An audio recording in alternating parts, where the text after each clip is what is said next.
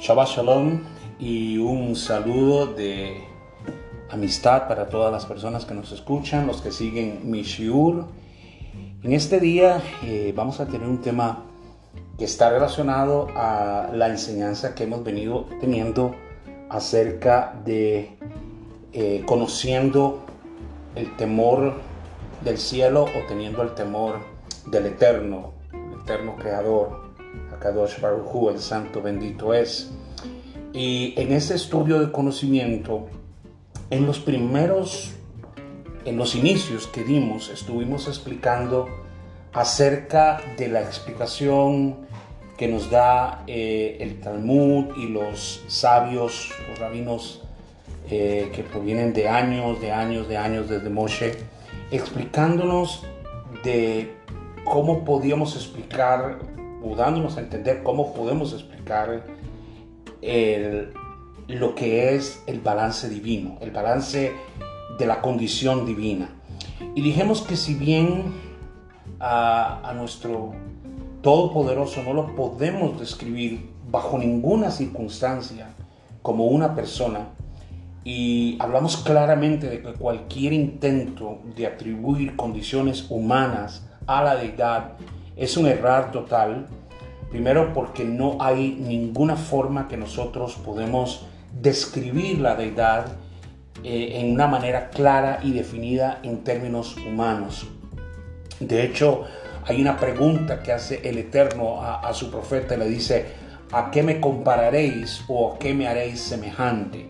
Cuando hubo la tendencia de los hombres de querer hacer imágenes, de querer tener talladuras de alguna forma y dijimos que las primeras formas de idolatría se vieron en adoración al sol, a las estrellas, a los árboles y cuando el hombre se fue alejando después de la salida del, del del, jardín del Edén, se fue alejando de, la luz que había recibido originalmente y empezó a caminar en su propio corazón, en su propia condición, el corazón del hombre en su engaño lo fue llevando a, a crear la idea de figuras o deidades supuestamente menores y que al finalmente vienen a acondicionarlas casi o vienen a emparejarlas con la autoridad divina celestial del eterno, de nuestro creador, el Dios bendito.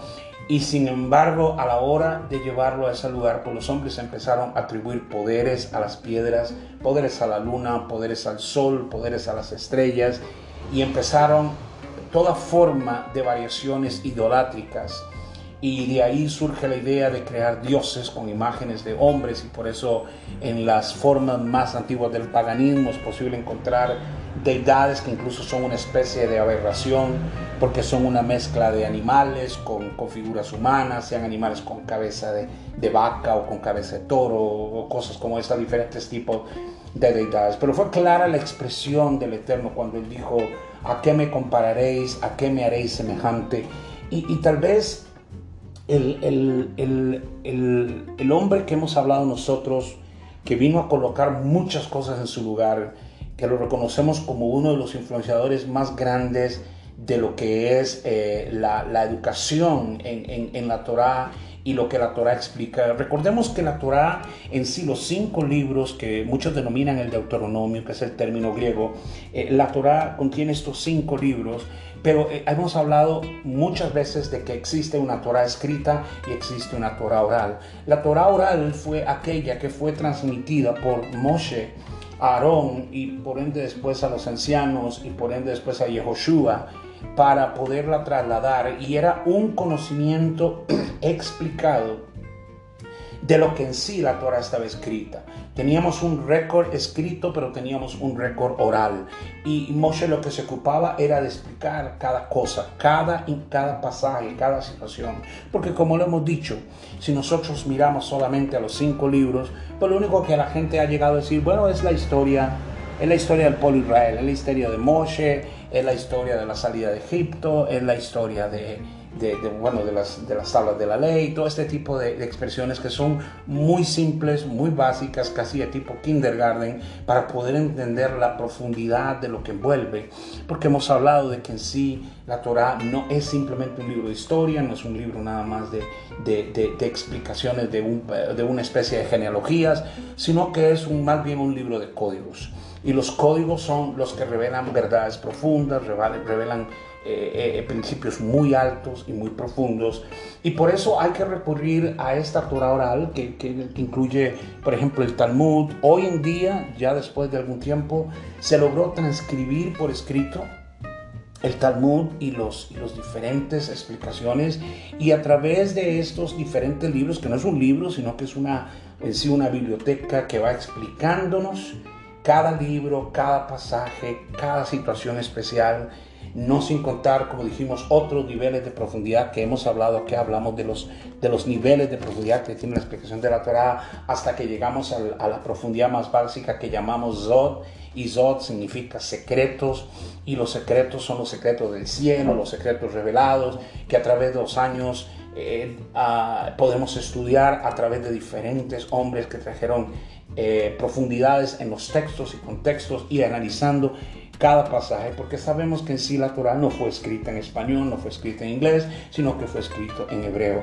Y tenemos que entender las raíces, las condiciones y lo que implica realmente. Entonces, eh, no podemos simplificar casi a un nivel de, de, educación, diríamos, y perdóneme si tal vez podríamos ofender a los niños, pensando que los niños no van a poder entender, pero a veces eh, eh, hemos llegado a simplificar esto a un nivel casi de, de, kindergarten, donde hacemos un ABC y decimos que esa es la Torah, y, no, la Torah no es ABC, la Torah es todo el, el Alefet que explica la profundidad de la instrucción divina. Y por eso la palabra Torah significa instrucción. Y hablamos la semana pasada la importancia de que nosotros volvamos a esa senda, porque no es simplemente historia, no es una historia antigua.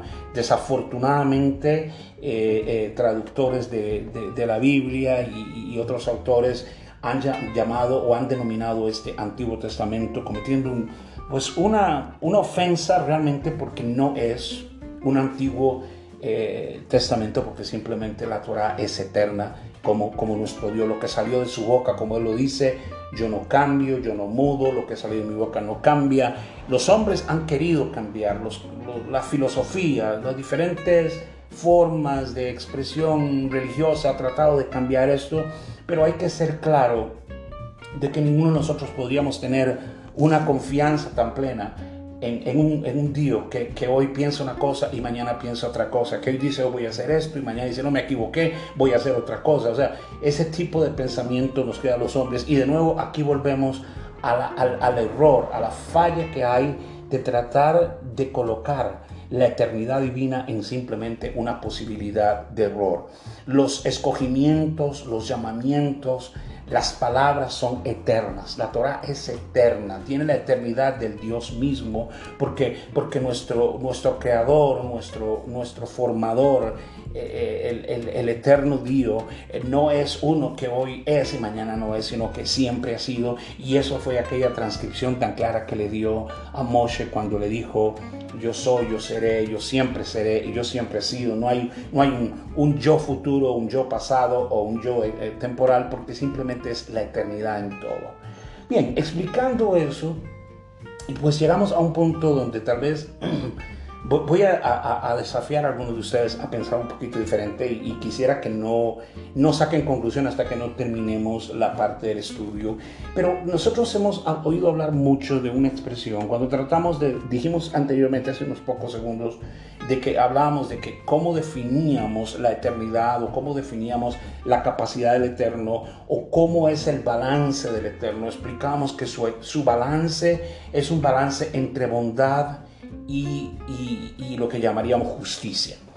Y dijimos que cuando esa deidad es diluida o disminuida en nuestro mundo natural, porque en realidad lo que nuestro, nuestro Dios representa es, es, simplemente luz, es una luz profunda, es una luz poderosa que, que en el término hebreo denominamos or, y que ningún hombre por ninguna forma en nuestra naturaleza humana podía entender, ni captar, ni recibir, pero cuando esa luz desciende a este mundo es disminuida, es diluida, y entonces encontramos que la expresión divina es manifestada en dones, cualidades que nosotros muchas veces llamamos nombres.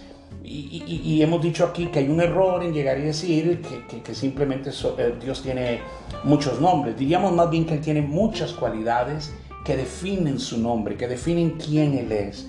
Entonces, cuando Él se manifiesta en el Gamedén, en el Edén, en la creación del hombre, Él aparece como Elohim.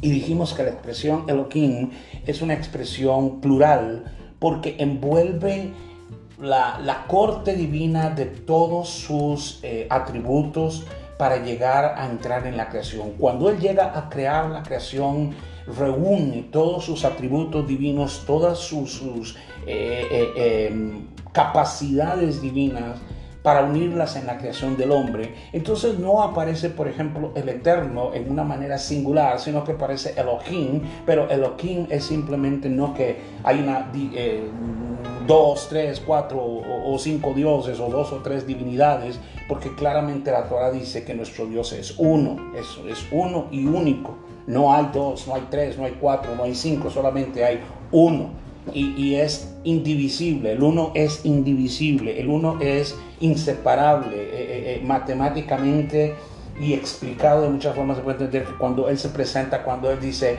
Adonai Echad, Él dice yo soy el eterno uno nada más utiliza la palabra ejad, que en el hebreo ejad es uno, uno y único. Esa es la expresión para ejad. Entonces, cuando Él se manifiesta como Elohim, encontramos en Él que Él creó al mundo con justicia. Eso es lo que nos quiere decir, con justicia, creado con todos los elementos, pero con, con justicia. ¿Y qué quiere decir con justicia? Que el mundo iba a estar, ser establecido sobre una base de leyes, sobre unas clases de, de, condiciones especiales, porque Él le dio órdenes a la creación. Le dijo a esta planta si vas a hacer, este va a ser tu tamaño, le dijo a esta ave tú vas a volar, le dijo a este pez tú no vas a salir del mar, puso límites en el mar, puso límites en el cielo, puso límites en, el, en toda la creación, porque si bien él mismo en sí no tiene límites, la creación sí fue limitada. Y fue limitada al gran planeta azul. Y fue eh, limitada a las condiciones terrenales. Y ahí establece al hombre como cabeza de esa creación. Y empieza el hombre a habitar la tierra. Pero él, dijimos, no solamente se conoce como Elohim cuando estudiamos en la palabra, en el texto hebreo, sino que también aparece como el Eterno. Y el Eterno es el nombre divino que nosotros no mencionamos, que respetamos profundamente, pero que tiene que ver con su bondad. Entonces hablamos de justicia y hablamos de bondad. Y lo que nos explica eh, la Kabbalah, que es la espiritualidad, para que no tomen términos equivocados, la Kabbalah es simplemente la explicación espiritual de las cosas divinas. Y dice que la Kabbalah es, dice que es la explicación más profunda de lo que llamamos ahora el Zod, que son las explicaciones de los secretos del cielo. Entonces nos dice que nuestro Dios es una balanza de bondad con justicia y que el juicio es balanceado por qué? Por la misericordia, la palabra rahum, la palabra misericordia. Pero en esto no nos dice, y aquí es donde vamos a entrar a explicar, que Dios es algo. O sea, no podemos definir la deidad como decir, ok, Dios es justicia aunque Él es justicia, aunque la justicia lo mueve a Él. Eh, Dios es bondad, pero Él no es bondad. La bondad trasciende de Él, la bondad sale de Él, la justicia sale de Él. Entonces es muy común a veces oír la expresión, bueno, Dios es amor. Y esta expresión es una expresión un poquito, eh, poquito, mm, diríamos controversial, porque muchas veces se ha usado la expresión de que Dios es amor como una manera de silenciar cualquier forma de, que, de, pensar de que Dios tiene que aceptar todas las formas de vida, todas las formas en que la gente se comporte, porque al final Dios es amor. Dios va a pasar todo por alto, Dios es porque Dios es amor. Dios va a aceptar a todas las personas porque Dios es amor. Ahora, si bien la bondad contiene el amor, o sea, no el amor contiene la bondad, sino la bondad contiene, la bondad del Eterno contiene su amor, no podemos en ninguna forma definir el carácter o el, la característica o el, el, atributo divino hacer del atributo divino Dios. Dios no puede ser un atributo. Los atributos son Él, pero Él no es el atributo. A ver si podemos captar eso. Él, él es definido por sus atributos, pero sus atributos no son lo que dicen exactamente, como decir, bueno, Dios es justo, o Dios es misericordioso, o Dios es bondadoso. Y podemos decir, sí, Dios es, Dios es bondadoso, Dios es justo, pero eso no es simplemente una definición de quién Él es. Entonces, cuando entramos a esa palabra de amor, es muy interesante porque la palabra amor eh, es una palabra, tenemos que primero analizarla etimológicamente en sus raíces. Y hay un concepto judío del amor y hay un concepto del resto del mundo de lo que es el amor. Eh, en la filosofía griega que predominó y que influenció a la mayoría de las culturas del mundo, la, palabra amor tenía que ver con una condición más, eh, diríamos, eh, sensual, tenía que ver con sentidos. Cuando uso la palabra sensual, tenía que ver con los sentidos. Y entonces en el concepto de los griegos, el amor era una cosa en que la persona caía, era una persona en que la persona entraba, eh, la persona eh, podía enamorarse, podía entrar en amor. Y de hecho, dentro de las deidades griegas hay un dios del amor y, ese Dios era presentado a veces como un angelito pequeño tirando flechas de amor y enamorando. Y, de ahí surge toda esa idea del Día de los Enamorados y, y amores y todo este tipo de cosas. Y, entonces se habla de que me enamoré porque empiezo a sentir una serie de emociones en mi cuerpo, empiezo a sentir una serie de, movimientos eh, químicos en el cuerpo que me hacen sentir que yo me enamoré de una persona, que estoy enamorado de una persona. Pero cuando nosotros vamos a definir la palabra ahavá, la palabra ahavá es amor en hebreo. La, palabra ahavá en hebreo nos dice que el amor que habla la Torah es muy diferente al otro amor del mundo. Y, y empieza con Israel. Aquí el punto es, no hay un pasaje y ahora sí voy a ponerlos a pensar, pero no hay un pasaje en toda la Tanaj, en toda la Biblia judía, que diga que Dios me ama. Tal vez lo voy a repetir otra vez. No hay un pasaje en toda la Tanaj que diga que Dios me ama, sino que más bien el amor en la definición divina y en la definición de acuerdo a cómo fue transmitida de Hashem a Moshe, aquí quiero ser claro, pueden venir otros profetas y otros hombres diciendo cualquier cosa, pero la máxima autoridad es el cielo y Moshe. Y la autoridad fue la transmisión del Eterno a Moshe directamente. Y cuando él empezó a hablar acerca de esto, empezó a mostrarnos cómo funciona verdaderamente el amor en el concepto divino. Y en el libro de la, de la en el libro de Barín, es el libro de, Deuteronomio, el, el capítulo 6, el versículo 5, es prácticamente la primera vez que la palabra amor entra en la relación entre Dios y el hombre. Y la forma en que, en que dice aquí, si leo, leo, precisamente voy a leer desde desde el, capítulo, el versículo 4. El versículo 4 nos dice así. Dice, escucha, oh Israel, el Eterno que es nuestro Elohim, el Eterno uno es. Y luego dice, amarás a Hashem tu Elohim con todo tu corazón, con toda tu alma y con todos tus medios y estas palabras que yo te ordeno hoy estarán en tu corazón. Ahora, yo sé que algunos se van a sentir un poquito extraños de decir que el mismo Dios no dice que nos ama, sino que nos ordena a amarle a Él. Aquí hay una, una, una variación de lo que nosotros pensaríamos que es el amor hacia Dios y cómo es el amor de Dios hacia nosotros. Porque si solamente nosotros llegamos y expresamos que Dios es amor, pues es muy cierto, muy bonito, muy real. Dios ama a su creación y nos ama, pero el amor en sí de decir que Él me ama a mí, no dice nada. No dice nada. En cuanto a nosotros, su pueblo, el, mandamiento que se dio desde el monte, el mandamiento que se dio desde la parte alta del monte eterno, se dijo claramente, amarás a Hashem tu Elohim. Entonces cuando definimos lo que dice aquí precisamente la, la, la Torah, es, hay un mandamiento, es una ordenanza, no es una parte donde nos pone una música romántica y nos va a poner un par de canciones para mover las emociones y que lloremos y que yo llore y que yo diga cuánto te amo, cuánto te amo, sino que más bien se nos muestra el amor como un acto asertivo, como un acto de acción. O sea, el amor probablemente lo que nos está estipulando aquí es que naturalmente nosotros no amaríamos al Creador. O sea, no lo, no lo amamos. Nacemos sin una identidad, sin un conocimiento, sin una forma de relacionar. ¿Por qué yo habría de amarlo?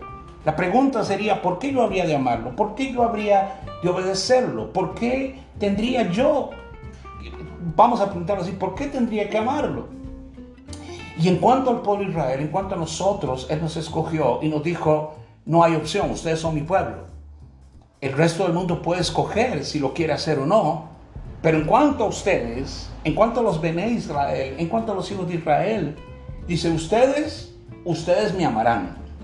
Y es un mandamiento. Y es uno de los 613 mitzvot, 613 mandamientos, estipulaciones que habla la Torah, que el hombre debe seguir.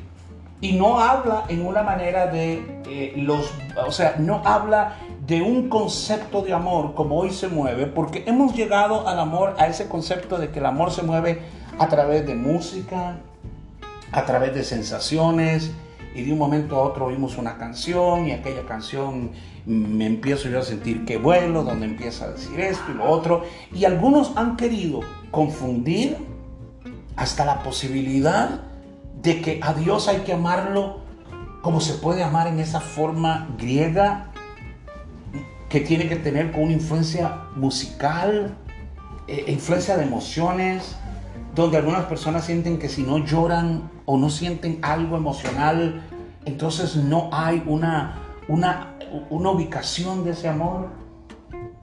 El, el concepto del amor explicado en la Torah es un acto asertivo, es un acto que demanda una acción. Y aquí dice, si tú me amas, me vas a amar con todo tu corazón, con toda tu alma y con todas tus fuerzas. Y envuelve tres partes de nuestra vida. No solamente el corazón, que llamaríamos al corazón la parte emocional. Recordemos que el hombre es un ser emocional, no podemos huir de ser emocionales. Cosas nos llegan por emoción, lloramos, reímos, somos movidos, miramos una película y podemos llorar, podemos reír, o escuchamos una canción, podemos llorar, podemos reír, porque mueve el corazón. Pero cuando uno conecta tres elementos, crea una, una química, crea una conexión muy diferente. El amor a Dios no es un amor emocional. No es un amor de llegar a un lugar que me toquen cinco canciones para yo terminar llorando y diciéndole cuánto lo amo. El amor arranca de una actitud asertiva. Es un mandamiento. Y dice, amarás. Me amarás, dice. Amarás a, Hashem tu con todo tu corazón, con toda tu alma y con todas tus fuerzas. Y dijimos que aquí hay una, una triple conexión, una triple conexión que nuestro cuerpo, debemos de ver nuestro cuerpo como un aparato también o como un instrumento, si pudiéramos ponerlo en, esos términos, donde hay conexiones. Nosotros tal vez no podemos entender que todo lo que hay en nosotros no solamente son conexiones físicas, conexiones materiales, pero son conexiones espirituales, conexiones muy profundas. En nosotros hay, si se puede hacer así, un cableado, una, una distribución de cables, una distribución de elementos que hacen que nuestro ser se conecte en diferentes formas. Hemos explicado aquí que el hombre, al, pecar en el, en el, en el, en el en el Edén, eh, la Torah nos dice que en el momento en que Javá y Adán Rishono pecaron, sus ojos fueron abiertos. Ese es el que se ha llamado, que es un término equivocado, el pecado original, que no existe, sino que simplemente el hombre pasó de una conciencia espiritual tan alta, donde en esa conciencia solo existía la conciencia divina, la conciencia divina regía, la conciencia divina impregnaba al hombre, disculpen, influenciaba del hombre. Todo lo que había en, el, en la creación original tenía un sentido muy diferente al que nosotros vemos hoy. Pero cuando el hombre peca, cuando el hombre se aparta de ese, de ese punto, come de ese fruto, cualquiera que ese fruto haya sido, comió de ese fruto que claramente Hashem había dicho no comerán y lo comieron, provocó inmediatamente, dice, que sus ojos fueron abiertos. Cuando la Torah dice sus ojos fueron abiertos, lo que nos está diciendo literalmente es sus cinco sentidos fueron abiertos. Dejaron de depender en un sentido de conciencia elevadísima espiritual que el hombre tenía, que lo hacía capaz de absorber, meditar y concentrar muchas cosas. Y el hombre empezó a caer dependiendo únicamente en sus cinco sentidos naturales. Y al depender de sus cinco sentidos naturales, el hombre pierde contacto con lo divino. Esa es la separación que hay. Se hace un circuito de concepción y de conciencia y el hombre empieza a adquirir una conciencia más en sí mismo porque nos dice por primera vez se vio y se vio desnudo. ¿Qué nos habla eso?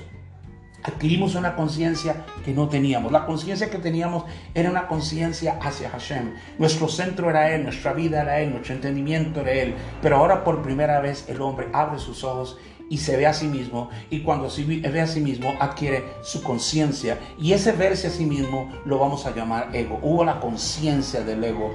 El ego fue despertado y a partir de ahí el hombre va a entrar en un debate entre seguir su propio ser, su propio ego, sus propias inclinaciones, sus propias emociones, sus propios cinco conceptos del mundo a través de sus eh, sentidos o buscar de nuevo el ser elevado a una conciencia divina.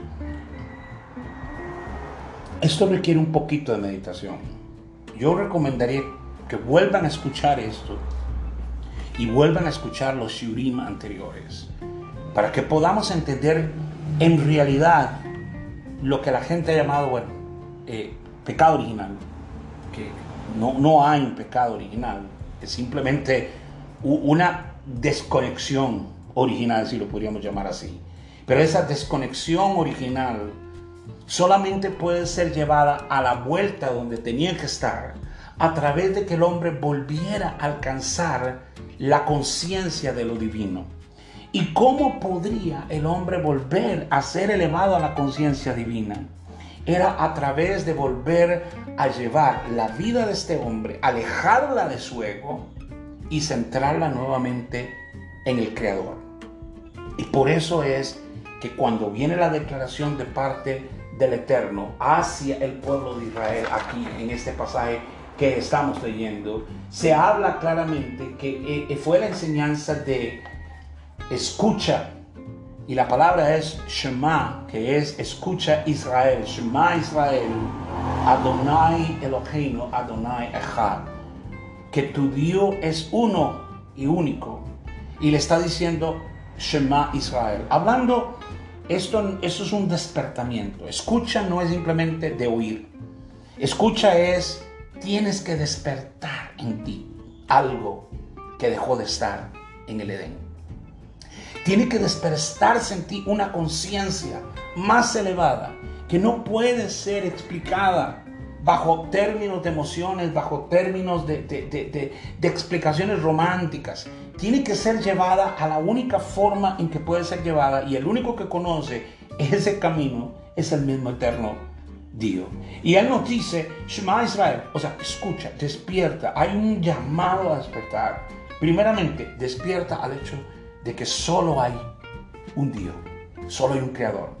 solo hay un formador, solo uno, uno, uno, uno, uno, uno, el primero, el principio, el fin, el todo, el único, el que existe, el que ha existido, el que existirá, uno, uno, uno, vendrán muchos haciendo cosas muy buenas, gente muy buena, mujeres muy buenas, personas buenas, pero solo uno, uno, uno. Tenemos rabinos que amamos, tenemos personajes que amamos, tenemos personas que amamos, tenemos héroes, tenemos a, tenemos a David, tenemos a, a, Aarón, tenemos a Moshe, pero sabemos que solo uno es el eterno nuestro Dios. Y cuando Él despierta ese llamado, cuando Él nos saca de nuestro ego, elimina el uno yo para hacerme uno no somos dos. Es llamado a ser uno con su unicidad, con quien Él es. Tú no puedes entender quién tú eres hasta que tú no seas uno con Él. ¿Y cómo te vas verdaderamente a enlazar? A través del amor. Pero ese amor no es el amor de música, emociones, ambientes, luces bajas, eh, música de piano, música de violín, sino es a través de una forma asertiva. La única forma es que el ego se ha llevado a la obediencia. Y es amarás a Hashem, tu Elohim, con todo tu corazón, con toda tu alma, con todas tus fuerzas. Ramban que es uno de los autores Maimónides, como lo conocemos también, uno de los autores más prolijos, quizás el hombre que más influenció la, formación del judío y el entendimiento de la Torah, dice que el amor que el hombre tiene al Eterno es, es idéntico al conocimiento que de Él alcanza. O sea, el amor viene a ser igual en medida al conocimiento que de Él alcanza. Tanto más yo conozca del Eterno, entonces yo más lo voy a amar. El conocimiento es lo que engendra el amor y no al revés. No es que tú lo ames y va a engendrar conocimiento, no. El conocimiento, porque todo lo que está hablando la Torah es cómo le conocemos a Él. Y aquí vamos a entrar en eso. Pero dice, dice Ramban, el conocimiento engendra el amor. El amor es el ansia de servirle. Y entonces viene esa dedicación suprema, llevando constantemente el corazón con el hambre de Él, lo cual se realiza apartándose, recogiéndose, y por eso verdaderamente un hombre piadoso busca siempre estar alejado, recluirse, porque lo que está buscando es conectarse, conectarse con lo divino, conectarse con lo elevado.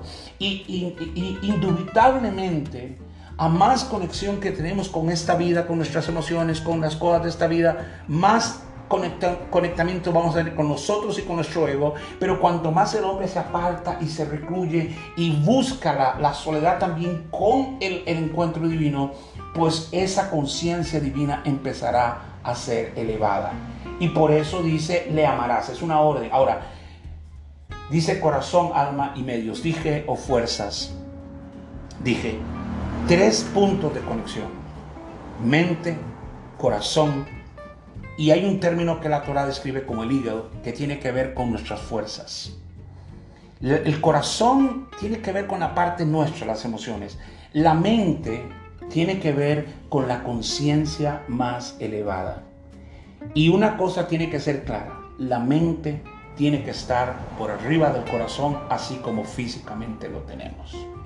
No debe dominar las emociones en nuestra vida, porque las emociones pueden ser calientes, pueden ser frías, pueden ser pasionales. La mente tiene la capacidad de enfriar las emociones y llevarnos a un concepto más elevado de nuestro, de, ese movernos a la conciencia divina. Entonces, cuando el hombre se conecta con la Torah, en el estudio de la Torah, cuando entra en contacto con los elementos de estos códigos, estos códigos empiezan a alimentar nuestros tres receptores. Receptor número uno, la mente, receptor número dos, el corazón, receptor número tres, nuestras fuerzas, ubicado en una forma torática en el hígado por alguna razón. Ahí reside la fuerza, el empuje del hombre. Pero llega primero a nuestra mente. La verdad, la revelación entra en nuestra mente, baja al corazón, porque como dice eh, eh, Maimónides, el conocimiento es el que engendra el amor y no al revés. Es en la manera en que le empezamos a conocer a Él. ¿Y cómo lo empezamos a conocer a Él? A través de la instrucción que Él empieza a dar. Maimónides añade, el amor es el fruto de las verdades que nos enseña la Torah. O sea, el, amor no nace de una situación emocional, nace de una conexión con la conciencia divina a través de los códigos de la Torah. En cambio, el temor de Dios se produce merced a las prácticas de que la ley nos enseña, la Torah nos enseña. Cuando el hombre empieza a conectarse con la Torah, empieza a amar al Eterno. Y cuando le ama, ¿qué creen que va a hacer? Va a pasar de la mente al corazón y a sus fuerzas, porque dice, lo amarás con todos tus medios, con todas tus fuerzas, con todos tus recursos. Entonces, decirle a la gente que Dios les ama no dice mucho. ¿Qué me dice? Dios me ama. Entonces, Dios me ama, punto, que me ame. No me va a hacer sufrir, no me va a hacer pasar problemas. Dios es amor, no, tiene, no me va a complicar la vida. No es lo que dice aquí. Habla de una acción de cómo producir el amor, no el amor de él a mí. Él no tiene ningún problema con su amor. El problema es conmigo. Yo no tengo que ser recordado que Dios me ama. Yo tengo que ser recordado que yo tengo que amarle a Él. Esa es la parte más compleja de lo que estamos estudiando aquí. Porque si no solamente nos concentramos en un amor griego, en ese amor que fue enseñado por la cultura griega, que muchas religiones modernas aceptaron, pero claramente la Torah tiene un concepto completamente diferente y lo que dice es que tú le amarás y tú le servirás y cuando tú le ames y tú le sirvas, dice que entonces Él te va a amar a ti.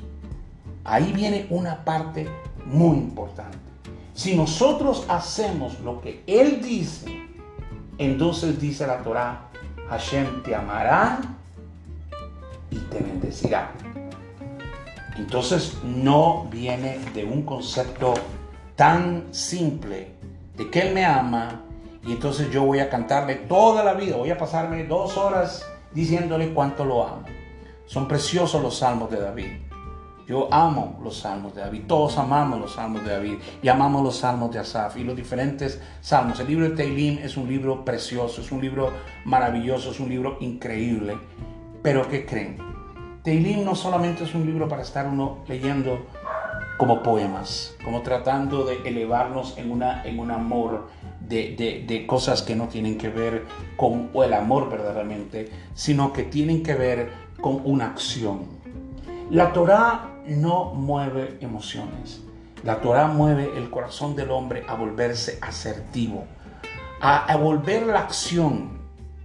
Entonces no es que nosotros nos enamoramos, y ahí entraríamos en otro tema, sino que aprendemos a amar.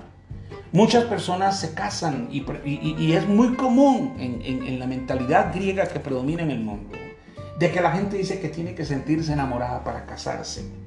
Y en realidad el amor es algo, de acuerdo a la Torah, que tú lo aprendes. ¿Cómo lo aprendes? Lo aprendes a través de estar con las personas que, que, que tú quieres agradar. El primero es el Todopoderoso. Una vez que yo empiezo a guardar lo que Él me dice, una vez que yo empiezo a seguir lo que Él me dice y empiezo a ver que eso cambia mi vida, pone mi vida en el orden. Estoy donde Él dijo que tenía que estar. Estoy siguiendo exactamente lo que le dijo a Moshe, lo que le dijo a Jacob, lo que le, hizo, le dijo a Abraham, lo que le dijo a Jacob, a Isaac, a, David que hicieran. Y cuando lo hicieran, les iría bien en la vida. Lo que leímos, estudiamos la semana pasada con, con Yehoshua, que cuando el Eterno dice, si tú, si tú mantienes tu mente y tu corazón concentrado en la Torah y la meditas de día y de noche y la pones en tu boca, esto hará prosperar tu camino y todo te irá bien. Y en el mismo concepto es, nos dice que debemos de, ¿qué dice aquí en el, en el, en el libro de, de, de también el mismo Deuteronomio? Ah, dice en el capítulo 11, entonces enséñalas a tus hijos para que cuando, estén en la casa, coméntalas, que anden, cuando anden por el camino, cuando se acuesten, cuando se levantan, la vas a escribir en, las, en, las, en, las, en los portales de tu casa, a fin de que incrementen los días de ustedes y sus hijos sobre la tierra que Hashem Elohim les da y nos hace ver que esto es lo que hace que nosotros le amemos. Dice, pues si ustedes guardan, dice, con diligencia este mandamiento que yo les ordeno para, para realizarlo, para amar a Hashem Elohim, de andar en sus caminos y apegarse a Él.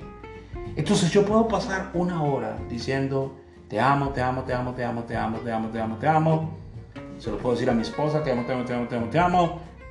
Pero si yo no cubro las necesidades de la casa, si yo no trabajo, si no me esfuerzo, si no, no cumplo, no, no, apoyo, si no respaldo, si no muestro mi apoyo, en la misma forma Hashem se vuelve a nosotros y dice, tú puedes pasar una hora, un día a la semana diciéndome que me amas, pero eso no hace nada. Y llorar, y lamentar, y, y hacer todo un drama profundo. Entonces, no es tanto si Hashem es amor o no es amor lo cual sabemos que así es. Pero ¿qué tal si la importancia no es si Él es amor? La importancia está aquí en si yo verdaderamente le amo. Porque el hombre eleva su conciencia. ¿Cuál es el problema de nuestro tiempo? Y, el tiempo, hablando del tiempo, el tiempo ya casi se me va para terminar este show, desafortunadamente. Pero quería decir que esta generación de hoy está definida por ser una generación sumamente egotística. O sea, ser una generación cuyo ego es el centro de sus vidas. Y, grandes psicólogos de nuestro tiempo hablan constantemente de que esta generación es egotística y es narcisista. Por eso la generación de hoy no piensa en hacer nada, no piensa casi en contribuir nada. Siempre está pidiendo qué hay para mí, denme, ámenme, ayúdenme. Y somos sensibles a todo. Es una generación sensible a todo. Es una generación que se ofende de todo. ¿Por qué? Porque el Dios que surgió del Edén en el hombre, el ego, ha llegado a ocupar todo. Y hoy hubo un momento en que queríamos hacer una voluntad del Eterno, agradar al Eterno, buscar al Eterno. Pero ahora lo que nosotros queremos es, ¿qué es lo que a mí me toca? ¿Qué es bien para mí? ¿Cuál es la comodidad mía? Yo no quiero que mi vida sea incomodada. Eh, eh, es más fácil para mí tener perros y gatos que tener hijos. ¿Por qué?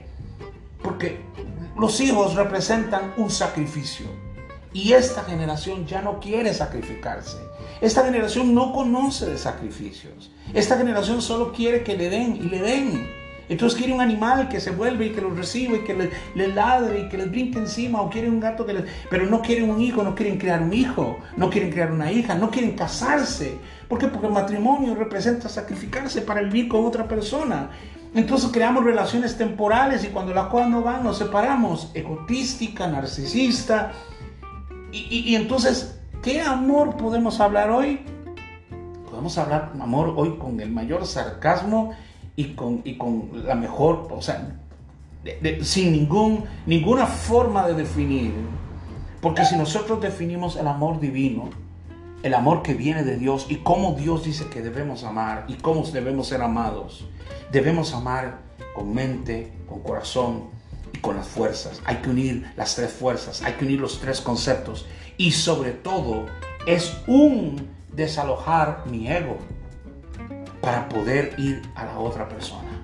Ir en contra a veces de mí, ir en contra de mis deseos, ir en contra de lo que yo quiero, porque tristemente muchos de nosotros crecimos, fuimos formados en nuestra juventud con esos conceptos egoístas que ya empezaban a tomar lugar y que hoy ya son el centro de la vida de las personas, donde lo importante soy yo y nada más.